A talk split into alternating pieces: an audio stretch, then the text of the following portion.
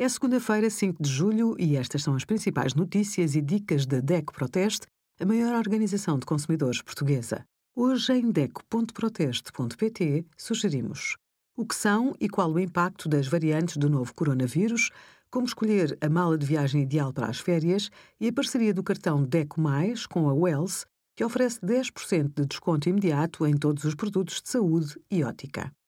Já começou a emissão do certificado digital Covid em Portugal.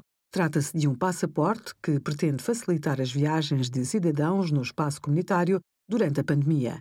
Está previsto ser enviado ao respectivo titular, mas também pode solicitá-lo através do portal do SNS 24. Existem três modalidades. O certificado de vacinação prova que a pessoa já se encontra vacinada e está disponível mesmo para quem tomou apenas uma de duas doses. O certificado de teste comprova ter um resultado negativo em teste RT-PCR ou de antigênio. O certificado de recuperação demonstra que teve Covid-19, mas recuperou da doença. Obrigada por acompanhar a DECO Proteste a contribuir para consumidores mais informados, participativos e exigentes. Visite o nosso site em deco.proteste.pt.